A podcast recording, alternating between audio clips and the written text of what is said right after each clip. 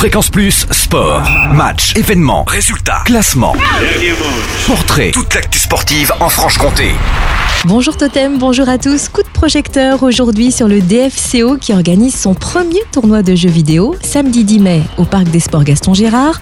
On en parle avec Aurélien Gaudriot du service communication du DFCO. Bonjour Aurélien. Oui, exactement. En fait, euh, donc le, but du jeu est de, permettre aux supporters, à nos abonnés, euh, en priorité, euh, de bénéficier des salons vides de la tribune Dijon Céréales pour jouer euh, donc euh, au-dessus de, de la pelouse euh, du stade Gaston Gérard à, à FIFA 14, un tournoi qui va rassembler quand même 108 participants, donc euh, un tournoi d'envergure et euh, évidemment la bonne humeur sera sera prioritaire. hein. C'est avant tout, euh, avant tout du, du... Ah, zut.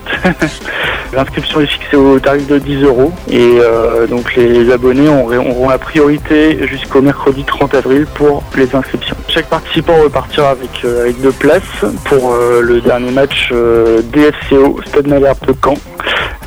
Donc et un petit poster, plein de petits cadeaux DFCO. Et Aurélien, entre nous, est-ce que les joueurs, entre deux entraînements, jouent aussi à FIFA sur console? Ah, forcément, le, les jeux, de console euh, dans le football euh, sont, assez prisés, effectivement. Euh, au DFCO, il y a quelques amateurs de, FIFA 14. Ça se, chante pas mal à la sortie du jeu, généralement. Ça se calme un petit peu par la suite, mais à la sortie du jeu, ça, en parle pas mal. Et notez le prochain match à domicile de Ligue 2 ce vendredi qui opposera les joueurs d'Olivier Dalloglio à Nîmes. Coup d'envoi du match à 20h au Parc des Sports Gaston Gérard.